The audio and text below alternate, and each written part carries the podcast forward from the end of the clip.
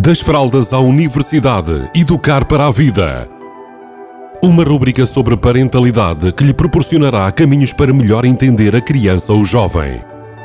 Das fraldas à universidade, educar para a vida. Uma rúbrica de Filomena Serrado.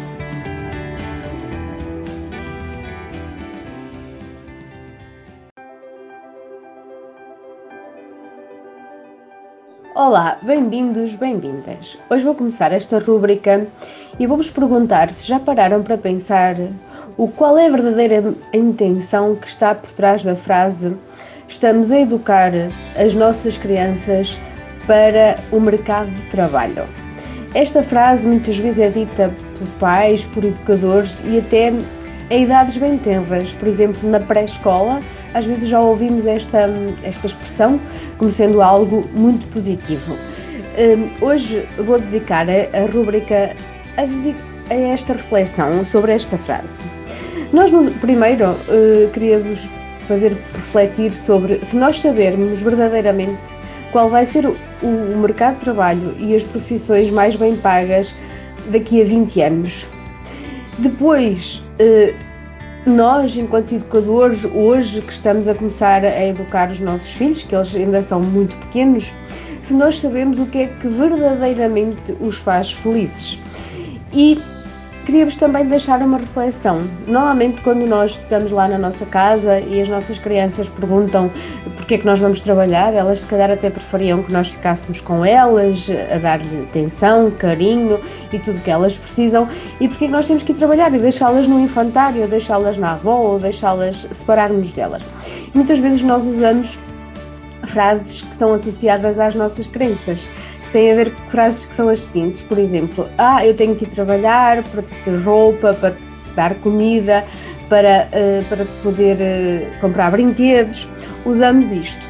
E muitas vezes também usamos frases como trabalhar é um sacrifício que tem que ser feito.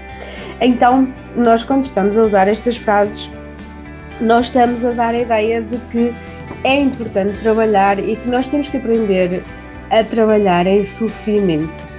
Então, quando nós estamos a usar estas frases, nós estamos em modo de escassez.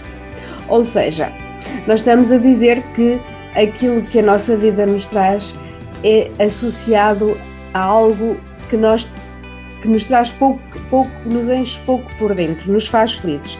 Independentemente, independentemente de nascermos com muito ou pouco dinheiro, vamos perceber de onde é que vem esta ideia da escassez. Esta ideia da escassez é-nos impregnada desde, muito, desde que nós somos muito crianças. O que é que nós fazemos? Nós associamos e damos a entender às nossas crianças que temos de ter medo do futuro, ou seja, eu tenho que trabalhar por tu para tu teres algo à frente, para não te faltar nada, para garantir que tudo corre bem. E também associada a, este, a esta lei da escassez, normalmente associamos também o modo culpa.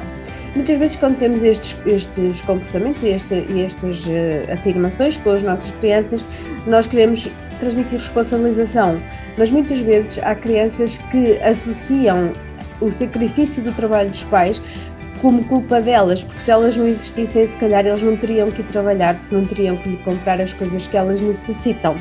Então, nós uh, estamos ali entre o medo e a culpa quando estamos associados, quando estamos associados a esta lei da escassez.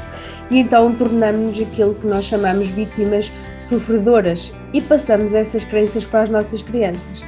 Será que é mesmo isso que nós queremos passar? Vou-vos dizer o que é que é o oposto da lei da escassez. É a lei da abundância, onde nós trabalhamos confiança, onde nós trabalhamos responsabilidade pessoal, onde nós nos pomos e pomos as nossas crianças a serem trabalhadas para acreditarem no seu empoderamento pessoal, ou seja, na capacidade e na possibilidade de serem pessoas livres.